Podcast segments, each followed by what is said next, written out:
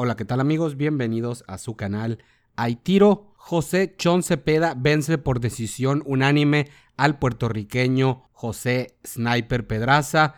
Una pelea en la que el mexicano empezó dominando los primeros rounds de la pelea, estableciendo su jab, su boxeo rápido, entrando, saliendo y no siendo un blanco fijo para Pedraza, que se tomaba mucho tiempo para lanzar golpes, no era tan explosivo, no se veía rápido y Cepeda con el jab ahí lo tuvo la primera mitad de la pelea más o menos dominando, no se metió mucho en problemas y a partir del sexto episodio fue el primero que le di a Pedraza, bueno el segundo porque primero le di el cuarto, un round cerrado, pero en el sexto ya lo vi poner en ligeros problemas a Chon Cepeda, metiéndole las manos en ocasiones, combinaciones inclusive. Sin embargo, no pudo mantener este ritmo, se cambiaba de guardia zurda, derecha, no lo vi cómodo durante la pelea.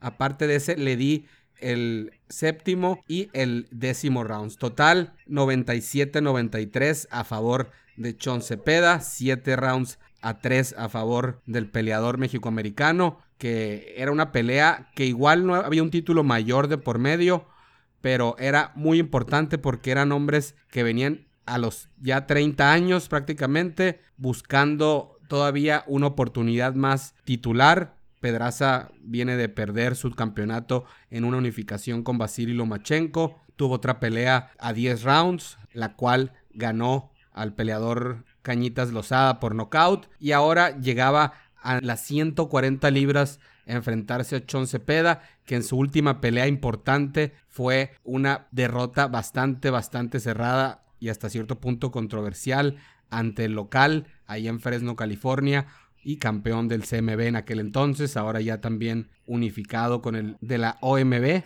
Maurice Hooker, al cual venció por nocaut. Y Chon Cepeda al final de la pelea dijo que quiere otra vez esa pelea, que a los fans les gustaría y cree que se merece tras este triunfo ante Pedraza, que se lleva su tercera derrota. Curiosamente, las tres ante peleadores zurdos. La primera cuando perdió el título de la 130 de la FIB ante Gervonta Davis por nocaut. La segunda ante Lomachenko en diciembre del 2018 y esta ante José John Cepeda, que sigue para Pedraza. No sé si hasta cambiar de esquina vendría siendo buena idea. No conozco la verdad de su esquina, pero un error clave y hasta cierto punto amateur infantil que tras el descanso del noveno al décimo y último episodio, su esquina, lo primero que le dice su entrenador, que creo que es su suegro, faltan nueve y diez, le dice, faltan dos rounds todavía. Y nadie dice nada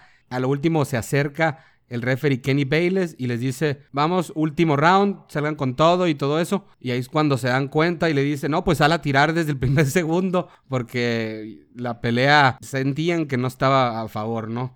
Y a final de cuentas creo que ganó ese round el sniper Pedraza, pero no pudo nunca establecer su dominio. Ese jab que era lo que para mí le iba a dar la llave para poder llevarse esta pelea, establecer ese jab a la larga distancia y sin embargo no lo vi de esa manera. Entonces no sé qué va a pasar con José Pedraza, un buen peleador, pero no sabemos si en la 140 en verdad pueda hacer lo que hizo en la 130 y 135 de convertirse campeón del mundo. En fin, a ver qué viene para Chon Cepeda también. La pelea esta yo creo que es la más grande victoria de su carrera ante un peleador ya ex campeón mundial en dos categorías como Pedraza, en Duelo México-Puerto Rico, en Las Vegas, Nevada, en la Independencia de México. Entonces yo creo que esta pelea le supo a título mundial a Chon Cepeda y ya le tocaba tener una alegría al peleador de ascendencia mexicana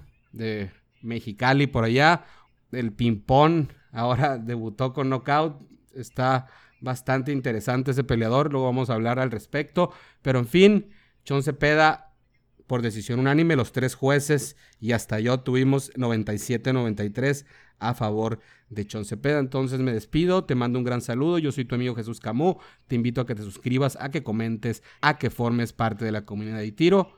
Y ya sabes, ánimo, guerre 2.